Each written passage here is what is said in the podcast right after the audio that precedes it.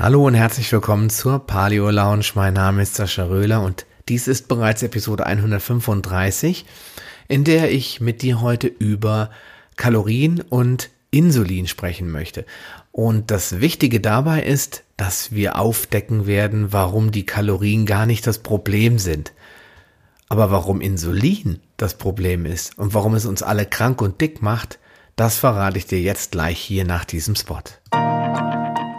Willkommen in der Paleo Lounge, dem deutschsprachigen Podcast für Paleoernährung und einen ganzheitlichen Lebenswandel. Für ein Leben in Harmonie mit deinem Körper und der Natur.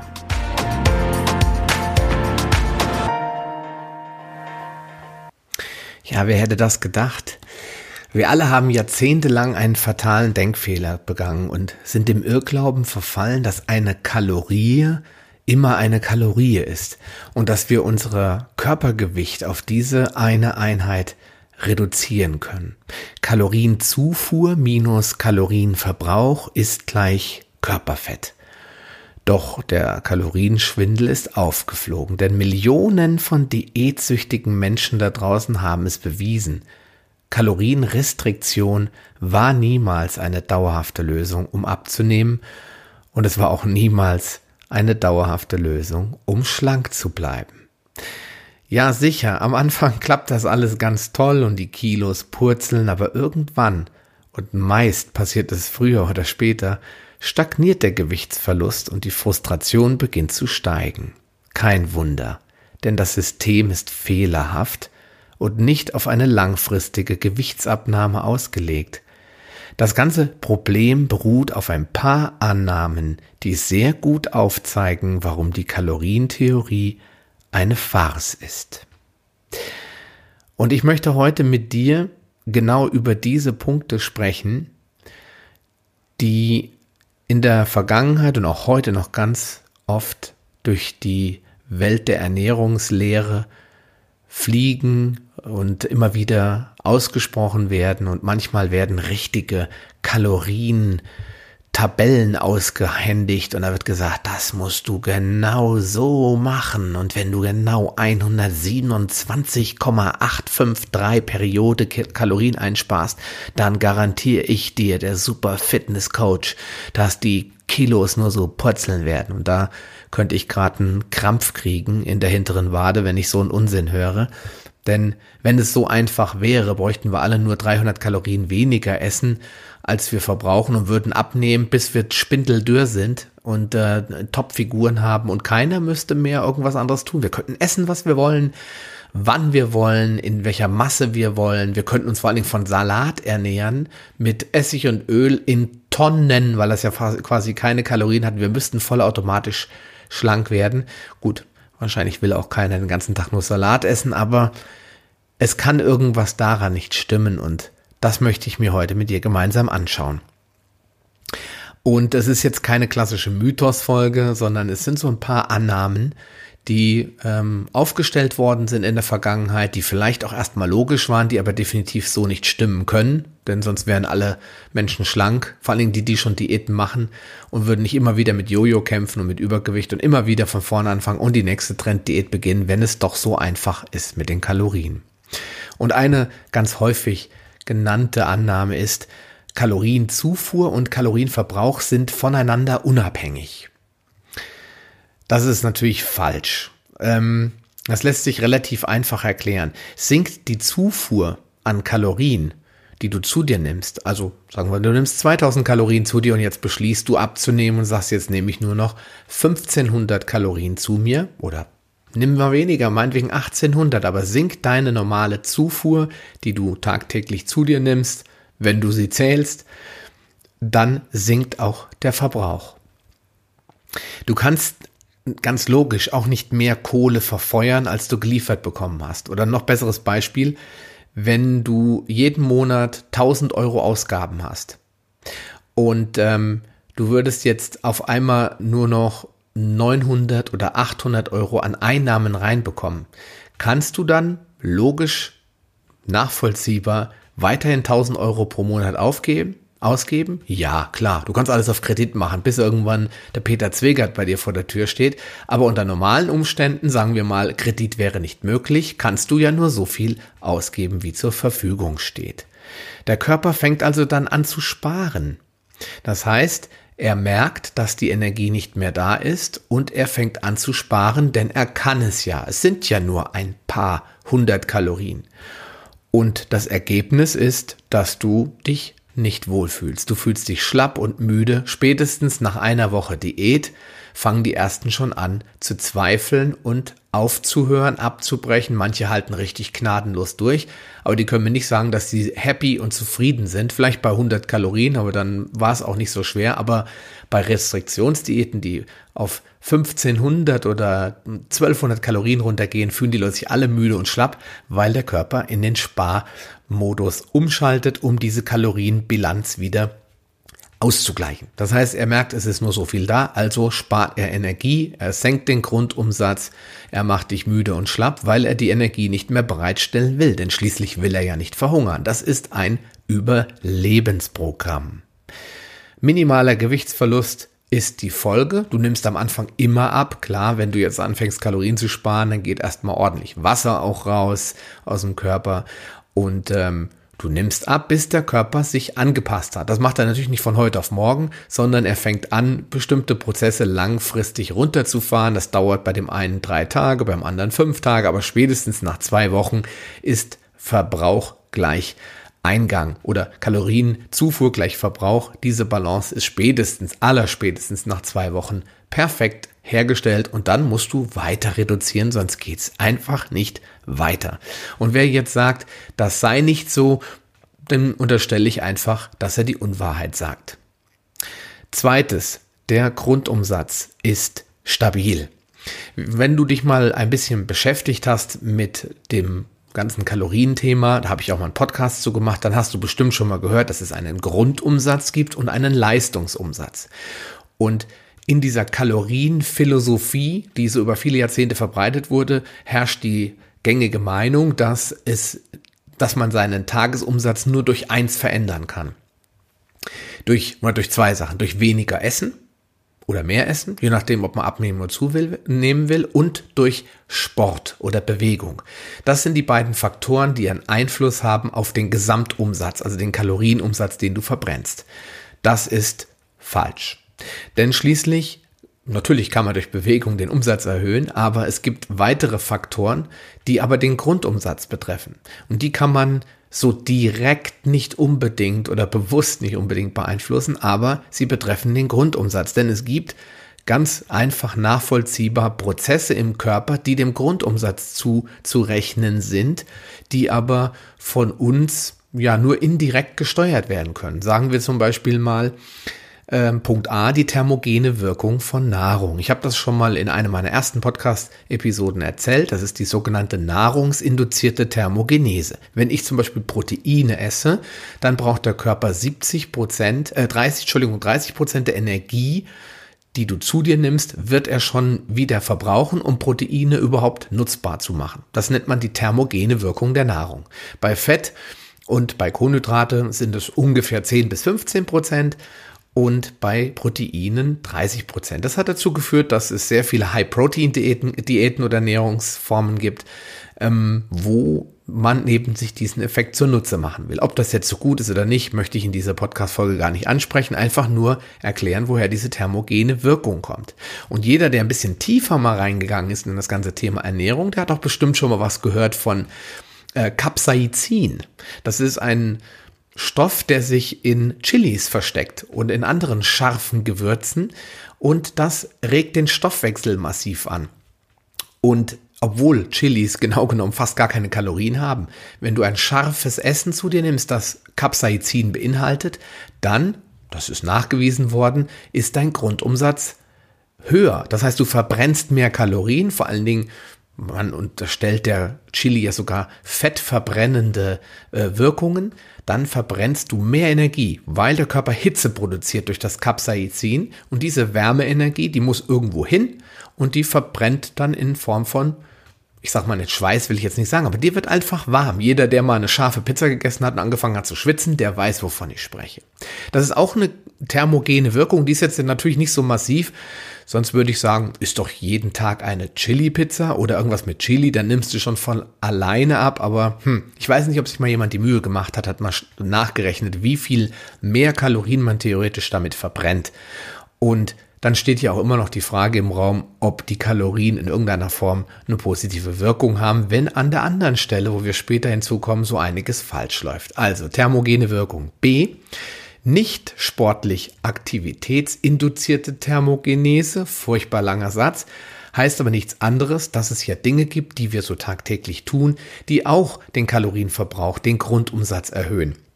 Weil wir können mit dem Aufzug die Treppe, äh, also ins dritte Stockwerk fahren, wir können aber auch laufen.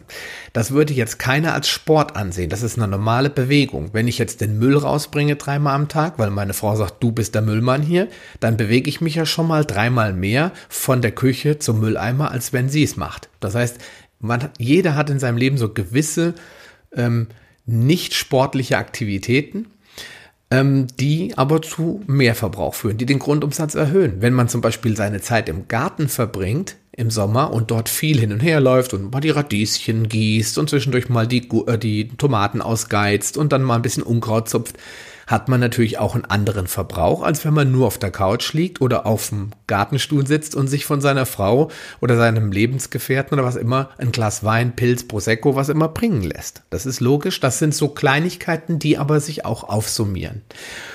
Und dann gibt es noch auf Punkt C den sogenannten Nachbrenneffekt. Und natürlich denkt der eine oder andere jetzt an HIT-Training, aber das wäre ja eine sportliche Aktivität und das gibt ja diese allgemeine Kalorienphilosophie zu oder räumt es sogar ein, dass durch Sport der Leistungsumsatz, in dem Fall der Gesamtumsatz und Leistungsumsatz erhöht wird. Wir wollen aber von, nicht von Sport ausgehen, sondern von Dingen, die so tagtäglich stattfinden. Und der Nachbrenneffekt, das ist wissenschaftlich gesehen der Effekt, der eintritt, wenn Zellen repariert werden, wenn Energiespeicher aufgefüllt werden, zum Beispiel nach dem Sport oder wenn du nachts schläfst und wenn du gut schläfst, findet ja Autophagie, also Zellreparatur statt.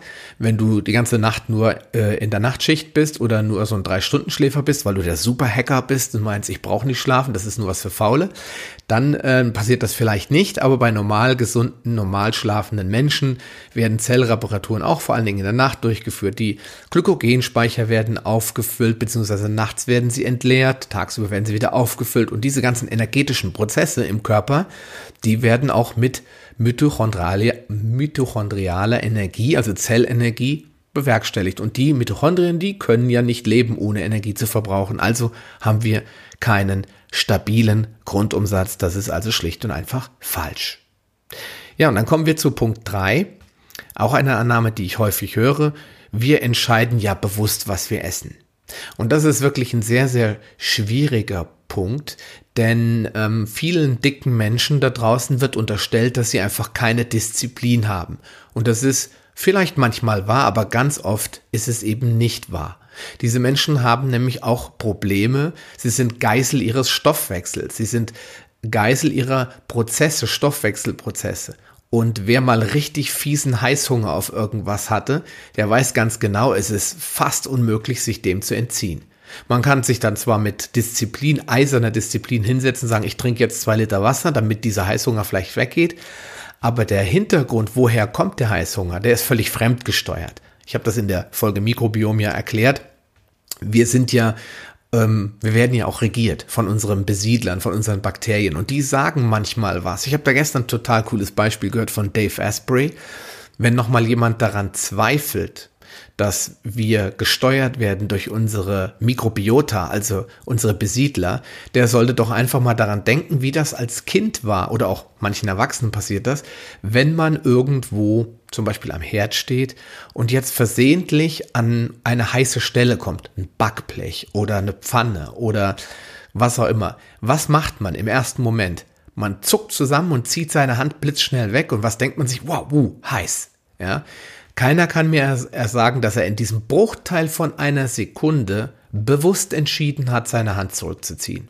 Diese Entscheidung ist unbewusst gefällt worden durch unsere Besiedler, unsere internen Signalgeber, die unseren Herzschlag kontrollieren, die unseren Atemzyklen ähm, kontrollieren, die uns unserem Gehirn sagen, bitte Sättigungssignal oder Hungersignal senden. Das ist das, was uns eigentlich steuert und kontrolliert. Und in dem Fall auch die Hand wegziehen lässt.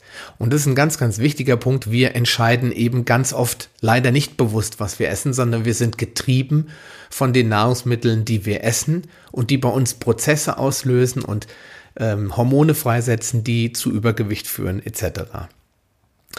Ja, wir sind wie ich gerade schon gesagt habe, alle irgendwie hormongesteuerte Wesen. Herzschlag, Atmung, habe ich alles schon gesagt das entscheiden wir nicht bewusst, das läuft automatisch ab. Und das gleiche gilt für die Verwertung von Nährstoffen, weil keiner von uns entscheidet, ja, jetzt habe ich gerade Pommes gegessen, also die Kohlenhydrate möchte ich gerne alle, vor allen Dingen die ganz raffinierten, die möchte ich einfach alle ausscheiden und nur die wertvollen äh, Dinge, was ist denn an der Pommes wertvoll? Ich muss mal kurz nachdenken. Och, schmeckt einfach nur gut, kannst alles ausscheiden, lieber Körper. Nein, dummerweise geht das nicht das entscheiden die Bakterien. Und die freuen sich über das Fett, das Billige, die freuen sich, zumindest die schädlichen Bakterien, die freuen sich über den Zucker, über die Glucose, die Stärke, alles, was sich da so drinnen befindet in unserer Nahrung, das wird von denen verbraucht. Und die Regulierung des Körperfetts sowie die Steuerung von Hunger und Sättigung, all das sind Dinge, die wir nicht bewusst entscheiden können und dementsprechend haben wir da auch nicht so wirklich einen Einfluss drauf. Und daher ist Fettleibigkeit vielmehr eine Störung des Hormonhaushalts und nicht ein Problem mit der Energiebilanz. Dann kommen wir zur vierte, also zur vierten Behauptung, Annahme. Fettspeicher sind grundsätzlich unreguliert. Ich weiß nicht, wer sich das mal ausgedacht hat, aber alle Prozesse in unserem Körper werden reguliert durch die Homöostase. Und das ist die allumfassende körperliche Balance, die jeder kennt. Die Homöostase wird unser Körper freiwillig niemals aufgeben. Ein Körper wird niemals freiwillig aus der Balance gehen. Das ist ein eisernes Gesetz, weil würden wir die Balance verlieren in nur einem Bereich, würden wir sterben. Und das sieht man ganz oft bei Autoimmunerkrankungen oder bei sehr starken äh, Krebserkrankungen im Endstadium. Da sieht man, die Balance kann nicht mehr gehalten werden. Der Körper kann diese, diesen Anteil karzinogenes Gewebe zu gesundem Gewebe nicht mehr aufrechterhalten. Er kann die, die Selbstheilung, die, die Bekämpfung ist nicht mehr ausreichend stark genug. Der, das Karzinom nimmt Überhand und bringt uns um, im schlimmsten Fall. Und das ist immer das Problem. Und wenn ich das mal im Körper an normalen Prozessen festmachen möchte, da hätten wir zum Beispiel die Körpertemperatur. Die Körpertemperatur bleibt stabil. Und jeder der schon mal Fieber hatte, weiß, dass das eine Ausnahme ist, in, der, in der unser Körper bewusst die Temperatur erhöht, als First Line of Defense, erste Verteidigungslinie, um die Pathogene abzutöten erstmal. Ja, das ist aber eine Ausnahme. Die Körpertemperatur bleibt sonst konstant. Sonst könnte kein Wissenschaftler sagen, die Normaltemperatur eines gesunden Menschen äh, liegt bei 37,4 oder ich weiß es nicht genau. Das macht das Hormon Thyreotropin. Das ist dafür verantwortlich, dass unsere Körpertemperatur stabil bleibt. Das gleiche gilt für das Wachstum. Der Körper wächst ja nicht einfach nur an einem Bein oder an zwei oder wächst einfach mal so schnell, dass die ganzen Zellen nicht hinterherkommen. Manchmal ist das so, dann liegt aber vielleicht ein Nährstoffmangel vor, zum Beispiel bei meinem Sohn, der wächst so schlimm manchmal, dass er Wachstumsschmerzen hat. Da merkt man, da kämpft der Körper schon, äh, um die Balance zu halten, damit keine Schmerzen und keine Fehlentwicklungen stattfinden, was bei ihm nicht passiert, aber die Schmerzen muss er manchmal ertragen, immer wenn er so einen richtigen Schub macht. Aber das wird alles reguliert durch das Wachstumshormon Somatropin. Und die sexuelle Reife, die wird bei Frau und Mann durch Östrogen und Testosteron in Balance gehalten, so dass wir eine klare Geschlechtlichkeit irgendwann haben. Wenn das aus der Balance gerät, das habe ich in der letzten Folge über Wasser erzählt, dann hat man auf einmal Frösche oder Kaulquappen, die weder Männlein noch Weiblein sind. Da hat zum Beispiel der Hormonhaushalt ist durch hormonaktive Substanzen im Wasser so aus dem Gleichgewicht geraten, dass die Natur nicht mehr wusste, mache ich jetzt eine Fröschin daraus oder ein Frosch. Ich weiß gar nicht, wie man dazu sagt, so einem weiblichen Frosch. Und ähm, das ist dann ein klares Krankheitsbild. Das ist eine Fehlentwicklung. Natur hat da einen Fehler begangen und getriggert wurde es durch das durch die Stoffe im Wasser.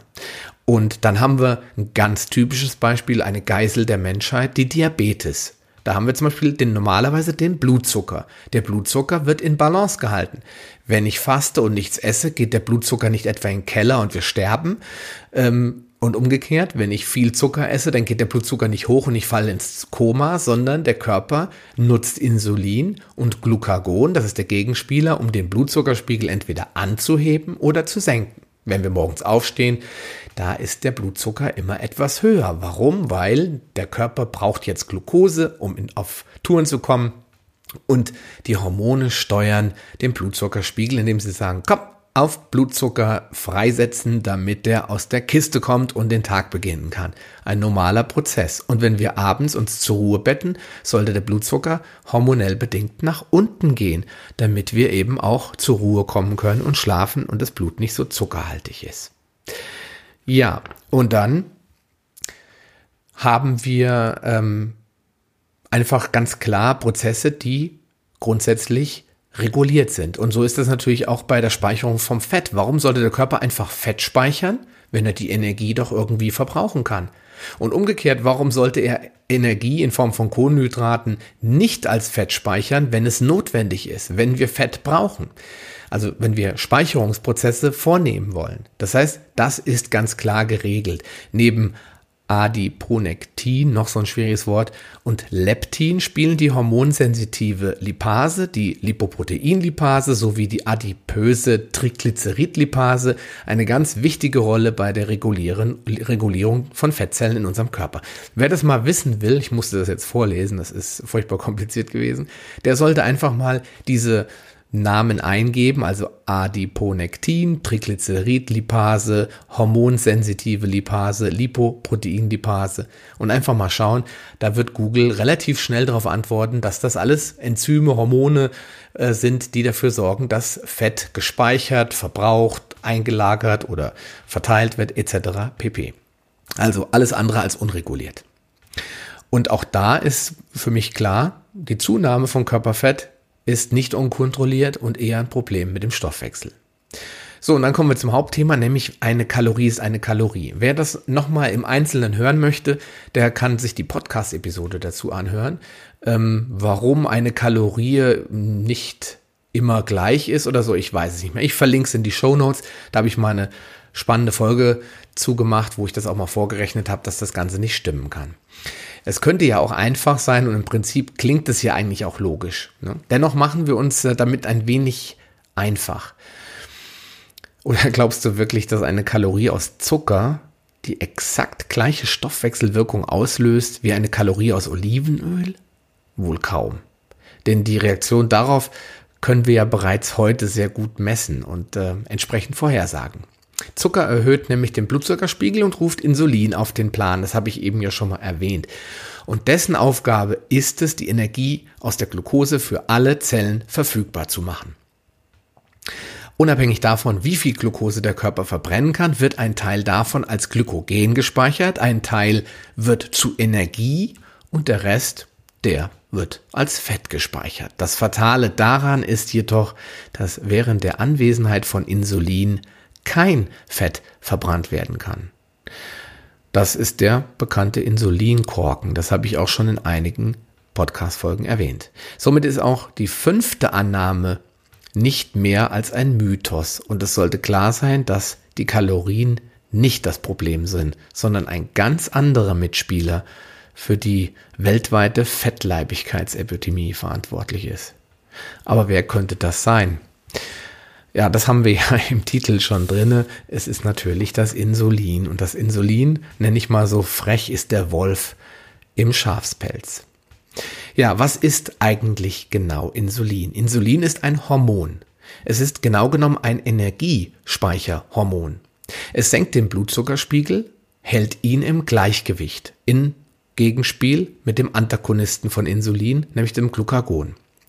Ein gesunder Mensch hat somit eine ausgeglichene Blutzucker, ähm, jetzt hätte ich beinahe gesagt Bilanz, ein Blutzuckerspiegel, der ausgeglichen ist, der im Gleichgewicht ist. Insulin ermöglicht es den Zellen, Glucose aufzunehmen. Und ähm, mit Glucose steigt es auch am stärksten. Das ist der sogenannte Index von 100. Das heißt, wenn man Blutzuckermesswerte hat, vergleicht man die immer mit Traubenzucker.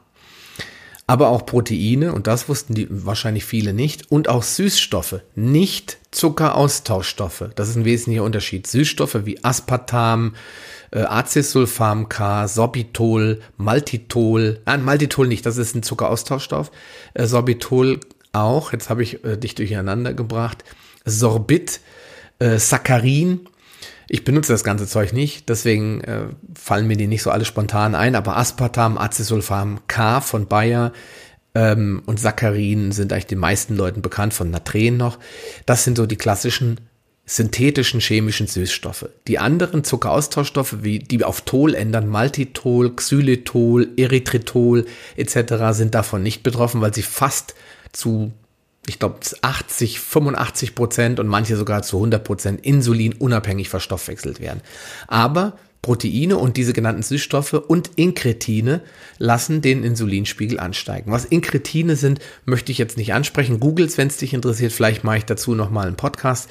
Das ist ein bisschen komplizierter. Das ist ähm, ein Stoffwechselprozess, der im Magen stattfindet, um äh, Proteine zu verdauen. Und diese Inkretine, die lassen den Blutzucker steigen oder den Insulinspiegel ansteigen. Ja, und normalerweise wird Insulin bei gesunden Menschen innerhalb von wenigen Minuten wieder abgebaut und der Spiegel normalisiert sich. Ja, warum macht es dich denn dann fett? Das habe ich ja eben schon mal angedeutet, der Insulinstopfen. Ist Insulin im Körper, im Blut, kann der Körper kein Fett verbrennen. Die Fettverbrennung, also die klassische Lipolyse, ist blockiert. Insulin schleust Glucose in die Zellen, sobald die Glykogenspeicher gefüllt sind, beginnt aber auch schon gleichzeitig wieder die De novo Lipokinese, also die sogenannte Neuerzeugung von Fett. Das habe ich ja schon mal erklärt in der letzten Folge mit der Fructose, also nicht letzte, aber in einer der letzten Folgen, ähm, wie dieser Prozess abläuft. Und der läuft bei allen Kohlenhydraten so ab und bei allen Zuckern, bei Fructose irgendwann wird das Ganze zu Fett umgewandelt. Sinkt Insulin, werden die Glykogenspeicher verbraucht. Das ist dann der Umkehrprozess, um wieder Energie zu erzeugen. Und wenn diese leer sind, also meine Glykogenspeicher in den Muskeln und in der Leber, beginnt die Leber mit der Fettverbrennung aus den Reserven. Und dieser Prozess bleibt auch immer ausgeglichen, solange sich Fasten und Essensphasen die Waage halten. Also wenn du zwölf Stunden isst und zwölf Stunden nicht isst, das wäre jetzt so das, das Normalniveau aus den 70er, 80er Jahren, also 60er bis 80er würde ich sagen, da gab es drei Mahlzeiten. Meine Oma hat gesagt, es wird nicht genascht zwischendurch. Das war noch klug. Heute gibt's acht, neun Mahlzeiten, hier ein Snack, da ein Snack dann ist das natürlich nicht so. Aber wenn die Fasten- und Essensphasen sich schön ausgeglichen halten oder besser die Fastenphasen etwas länger ist, dann ja, funktioniert das genau wie beschrieben. Insulin hemmt dummerweise das Leptinsignal. Und Leptin ist eigentlich äh, das Hormon, was sagt, ich bin satt. Und wenn Insulin jetzt das Leptinsignal senkt, dann wird weiter Hunger signalisiert, obwohl ja Leptin eigentlich ähm, einer übermäßigen Fettspeicherung entgegenwirken soll. Denn es gibt so eine Regel, mehr, je mehr Körperfett man hat, desto mehr Leptin wird normalerweise auch produziert. So, jetzt haben wir Insulin, das blockiert auf einmal das Leptinsignal und dann wird der Fettspeicherung kein Riegel mehr vorgeschoben.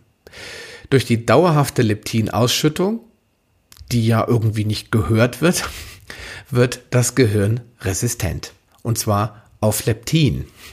Also ist wirklich wieder so ein schöner Teufelskreis. Und wenn das Gehirn auf das Leptinsignal dann auch nicht mehr reagiert, dann sendet es überhaupt gar kein Sättigungssignal mehr. Und so führt ein ständig erhöhter Insulinspiegel zu permanenter Fettspeicherung.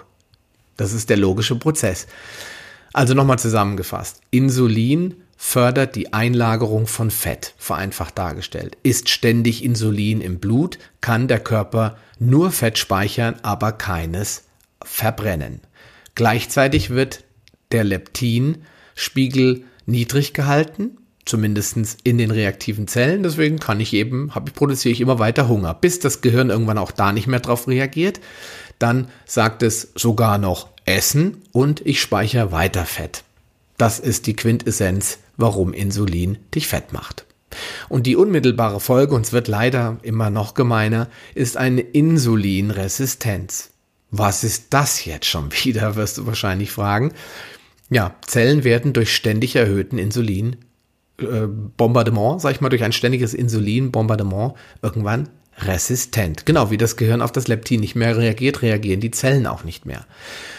Das ist ein Schutzmechanismus eigentlich. Die Natur will uns ja nicht fett und krank machen. Dieser Schutzmechanismus, der soll ein gefährliches Absinken des Blutzuckers verhindern. Und deswegen, ja, sorgt Insulin, äh, die Insulinresistenz dafür, dass nicht zu viel Insulin ausgeschüttet wird und macht die Zellen resistent. Das Problem dabei ist allerdings, und das muss man mit dem Schlüsselprinzip mal erklären, dass dann immer mehr Insulin ausgeschüttet wird. Weil man muss sich das so vorstellen, eine Zelle hat ein Schlüsselloch und Insulin ist der Schlüssel. Und wenn jetzt dieses Insulin kommt, schließt es die Zelle auf, schiebt den Zucker rein, schließt wieder ab, plakativ ausgedrückt. Und jetzt werden die Zellen resistent. Das heißt, die Schlösser passen nicht mehr so richtig. Das heißt, man kann den Schloss, äh, das Schloss vielleicht nur noch zur Hälfte drehen. Die Tür geht zwar ein bisschen auf, aber anstatt zwei Glukosemoleküle kann jetzt nur noch eins reinwandern und dann ist die Tür blockiert. Das bedeutet, der Körper schreit weiter nach Insulin, weil er das Zucker raushaben will. Er kann aber die Zellen nicht versorgen, weil die sich blockiert haben. So, jetzt muss mehr Insulin produziert werden. Das heißt, es werden mehr Schlösser angesteuert, weil es irgendwie haben die alle einen Rezeptor, einen Insulinrezeptor, also ein Schloss. Und jetzt kommen noch mehr Schlüssel und die schließen dann noch mehr Türen auf, um dann die zwar immer schlechter reagierenden Zellen, aber in der Gesamtheit ähm, so weit zu öffnen oder so viele Zellen zu öffnen, dass die Glucose dann doch noch irgendwie aus dem Blut rauskommt. Das Ziel ist, einfach den Blutzucker stabil zu halten. Was jetzt dazu führt, dass bei immer mehr Insulin immer mehr Zellen resistent werden und im Umkehrschluss wieder immer mehr Schlüssel produziert werden müssen, um dann zumindest die notwendige Anzahl an Glukosemolekülen rauszukriegen aus dem Blut. Das Ende ist halt eine Insulinresistenz mit ständig ansteigendem Insulinspiegel, um dem Ganzen Herr zu werden. Der Körper versucht halt nur in diese Homöostase zu kommen. Ja, das ist das große Problem der Insulinresistenz. Und dass das so läuft und kein Märchen ist, das kann man auch ganz gut bei anderen Dingen sehen. Zum Beispiel bei Drogen. Jetzt hoffe ich, dass keiner von meinen Hörern äh, ein Drogenproblem hat, aber wer vielleicht mal äh, sich mit dem Thema beschäftigt hat, der weiß, dass die meisten mit weichen Drogen anfangen und dann auf harte umsteigen. Warum? Wenn die meisten Leute wissen das, dass Heroin viel tödlicher und viel gefährlicher ist als vielleicht Hasch. Ja? Aber der Rausch, den die Leute erreichen wollen, der ist am Anfang bei Hasch ja ganz toll. Die Leute sind ganz begeistert und nach vielleicht einem Monat Haschkonsum, dann reicht das nicht mehr. Die Zellen sind tolerant geworden. Sie reagieren nicht mehr auf die Drogen. Nicht mehr ausreichend. Der Mensch kriegt den Rausch nicht mehr, ist nicht mehr glücklich. Er meint, er braucht härtere Drogen. Er fängt dann mit Kokain. Und äh, Kokain haut ihm so richtig die Birne weg. Und auch nach einem Monat Kokainkonsum oder vielleicht nach einem Jahr, ich will jetzt nicht irgendwelche Zahlen sagen, ich bin ja noch nie drogenabhängig gewesen, äh, gewesen äh, Gott bewahre, ist auch das nicht mehr gut genug und so weiter und so fort. Die Reaktion des Körpers ist, er wird tolerant. Er schützt sich vor der Zerstörung, Beschädigung der Zellen, indem er diese Sachen einfach toleriert und ja, auch die ganzen Nebeneffekte damit ausblendet. Dass dann immer mehr Drogen und immer härtere Drogen konsumiert werden, das ja, kann der Körper ja nicht ahnen. Das gleiche ist bei Alkohol. Ja, früher als Student oder noch früher als Teenager, da habe ich ein Bier getrunken oder drei, vier Gläser auf der Kirmes, diese klassischen 0,2 Gläser war ich voll. Und äh, irgendwann als Studi ähm, eisenhart erprobt. Da konnten wir auch mal eine halbe Kiste Bier zusammen trinken und waren noch gut in Stimmung. Ja, das ist eine Toleranzerhöhung der Zellen. Und jeder, der vielleicht einen Alkoholiker kennt oder sogar schlimmsten Fall einen in der Familie hat, der weiß, die können ordentlich wegstecken. Klar, die Zellen sind tolerant. Und in einem Bereich, wo es richtig gefährlich wird, da sind wir heute in der Schulmedizin schon lange drüber hinausgeschossen über das Problem, über diese Ziellinie, das ist Antibiotika. Auch da haben wir das Problem, dass am Anfang Antibiotika super wirken, dann bleibt immer ein Teil resistenter Keime übrig, die sich dran gewöhnen und dann wird die Dosis erhöht oder es werden neue Antibiotika genommen und es entstehen immer mehr Resistenzen, bis irgendwann gar nichts mehr hilft und dann haben die Leute multiresistente Keime und nicht wenige Menschen sterben daran. Also dieses Prinzip der Resistenz ist überall weit verbreitet und keine Seltenheit und die Insulinresistenz ist die mit Abstand ja, ich sag mal, am wenigsten beachtete Resistenz im Körper, die aber Millionen von Diabetikern ja, sehr zu schaffen macht und ihnen auch das Leben nicht leichter macht. Fazit. Abnehmen unmöglich unter diesen Voraussetzungen. Dauerhafter Insulinspiegel, Insulinkorken, Insulinresistenz, Leptinresistenz, dauerhafter Hunger, ständig Heißhunger. Kalorienreduktion und Sport bringen da überhaupt nichts. Solange die Menschen an den eigentlichen Ursachen nichts ändern, die Insulinresistenz, die Leptinresistenz nicht beseitigen, kann der Körper selbst bei ganz geringen Kalorienmengen nichts anderes tun, als auf Sparflamme zu gehen und alles, was dann an Energie zugefügt wird, gleich den Fettspeichern zuzufügen. Und da wundert es auch nicht, dass so manche Kinder mit sieben oder acht schon massiv viel Gewicht mit sich rumschleppen. Ja, der Teufelskreis des Hungers. Und äh, das bringt es eigentlich auf den Punkt, die Menschen können wirklich überhaupt nichts dagegen tun. Wenn sie einmal in diesem Teufelskreis sind, sind sie nicht mehr verantwortlich dafür. Sie setzen sich hin und wissen nicht, warum bin ich so dick, warum nehme ich immer wieder zu, ich gucke doch auf die Kalorien, ich mache doch dreimal in der Woche Sport und es passiert gar nichts auf der Waage. Ich denke, diese, ich hoffe, dass dieser Podcast ein bisschen verdeutlicht hat, dass es nicht die Kalorien sind, sondern das Insulin ist, das uns, nicht uns, aber viele Menschen da draußen zu Diabetikern, übergewichtigen, adipösen Menschen gemacht hat und die können, weiß Gott, alles andere gebrauchen als Vorwürfe, dass sie keine Disziplin haben und nicht aus der Hose kommen und äh, einfach zu faul sind, ihre Körper zu bewegen, sondern die haben ein Problem, das schlanke Menschen Gott sei Dank nicht haben, aber auch dementsprechend nicht nachvollziehen können. Aber es wäre ja ein schlechter Podcast, wenn ich nicht noch irgendeine Lösung anbieten würde und dir die Frage stellen würde, wie kannst du den Teufelskreis jetzt durchbrechen? Und die Antwort ist relativ einfach. Fasten. Und der Grund, warum Fasten die einzige und wirklich einzige Methode ist, aus diesem Teufelskreis von Insulinresistenz wieder rauszukommen, ist relativ einfach. Nicht zu essen sorgt dafür, dass Insulin nicht mehr steigt und überhaupt nicht mehr im Blut ist, weil du ja nichts isst und dadurch die Zellen Stück für Stück wieder sensitiv werden. Das heißt, deine Zellen werden nach einer Woche Fasten massiv insulinsensitiv werden wieder. Am Anfang bei starken Diabetikern, die vielleicht 20 Jahre Diabetiker waren, mag das vielleicht auch länger dauern. Aber nach einer Woche wirst du spürbar merken, wie dein nüchtern Insulin und nüchtern Blutzuckerspiegel dramatisch nach unten gegangen sind. Die Insulinresistenz sinkt dementsprechend. Außerdem wird die Fettverbrennung angeregt. Wenn alle Glykogenspeicher leer sind und nach drei Tagen sind die kurzfristigen Speicher leer, dann ist kein Zucker mehr im Körper, muss der Körper Fett verbrennen, um nicht zu sterben. Und davon haben wir alle genug. Wie Jens Frese schon bei meiner ersten Ausbildung 2016 gesagt hat, wir alle haben genug Fett von hier bis Moskau. Und da stimme ich zu 100 Prozent zu. Also, die Fettverbrennung regt das Ganze an. Der Körper muss zwangsläufig Ketone herstellen. Er muss aus dem Fett Energie produzieren. Und die Glucose, die er nicht bekommt, die stellt er sich selbst her über die Gluconeogenese. Also dieses Märchen, dass man Kohlenhydrate braucht, um zu überleben, ist natürlich auch einfach nur ein Märchen. Außerdem hilft es, den Hunger zu regulieren, weil diese ständigen Heißhungerattacken machen die Leute ja nicht glücklich und zufrieden. Die ärgern sich ja auch, wenn sie nachts um drei aus dem Bett hüpfen, und das gibt's auch nicht selten, und gehen an den Kühlschrank und essen irgendwas. Muss ja nicht gleich Schokolade sein. Die schieben sich ein Hühnerbein rein oder essen eine Banane oder schmieren sich ein Brot. Ja, das machen die ja nicht, weil sie äh, dick werden wollen oder das bleiben wollen, sondern weil sie einfach von ihrem Körper getrieben und gesteuert werden. Und dieser Hunger nimmt ab, weil die Leptinresistenz abnimmt und die Hungersignale dementsprechend wieder nach unten gehen, langfristig. Jetzt während der Fastenphase wird, werdet ihr natürlich Hunger haben, das ist logisch, aber das Endergebnis von Fasten ist, dass der Hunger reguliert wird und neu erlernt wird.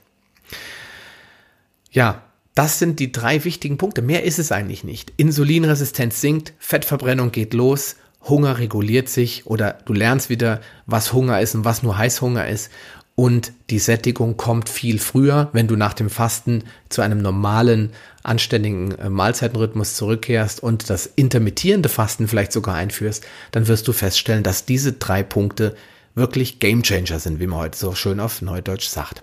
Alle wichtigen Links, die du weiterverfolgen kannst, zum Thema Fasten und zum Thema Insulin, Podcast-Episoden, die ich vielleicht noch verlinken kann, packe ich wie immer unten in die Show Notes. Und solltest du dann immer noch Fragen haben, dann sende mir ganz einfach eine kurze Mail oder werde Mitglied in der Paleo Lounge Facebook-Gruppe. Wir helfen dir gerne bei deinen Fragen. Ich würde mich auf jeden Fall freuen, wenn ich dich da begrüßen dürfte. Und ähm, ja, möchte damit auch schließen für heute nach 40 Minuten. Ist ein bisschen länger geworden, aber ich war, hoffe, es war trotzdem spannend. Und dir einen schönen Tag wünschen. Bleib gesund, gib niemals auf und ähm, wir sehen uns, beziehungsweise wir hören uns bald wieder. Mach's gut, dein Sascha Röhler. Willst du dich mit Gleichgesinnten über Paleoernährung, einen gesunden Lifestyle oder die leckersten Rezepte austauschen? Dann schließ dich uns an und tritt meiner Facebook-Gruppe Paleo Lounge Evolutionär Essen, Leben und Bewegen bei. Den Link findest du in den Show Notes sowie alle anderen wichtigen Informationen und weiterführenden Links. Gehe am besten direkt auf paleo-lounge.de slash Folge und ergänze die entsprechende Nummer. So findest du zum Beispiel unter paleo-lounge.de slash Folge 85 die Shownotes der Episode 85. Ein Archiv aller Podcast-Episoden findest du unter paleo-lounge.de slash podcast. Damit du auch in Zukunft keine Folge mehr verpasst, solltest du diesen Podcast jetzt direkt abonnieren. Du findest ihn bei iTunes, Stitcher Radio, TuneIn, Podcast.de, Spotify und vielen anderen Podcast-Verzeichnissen. Ich freue mich, wenn du beim nächsten Mal wieder einschaltest und wünsche dir viel Erfolg bei der Umsetzung deiner persönlichen Ziele. Bleib gesund, dein Sascha Röhler.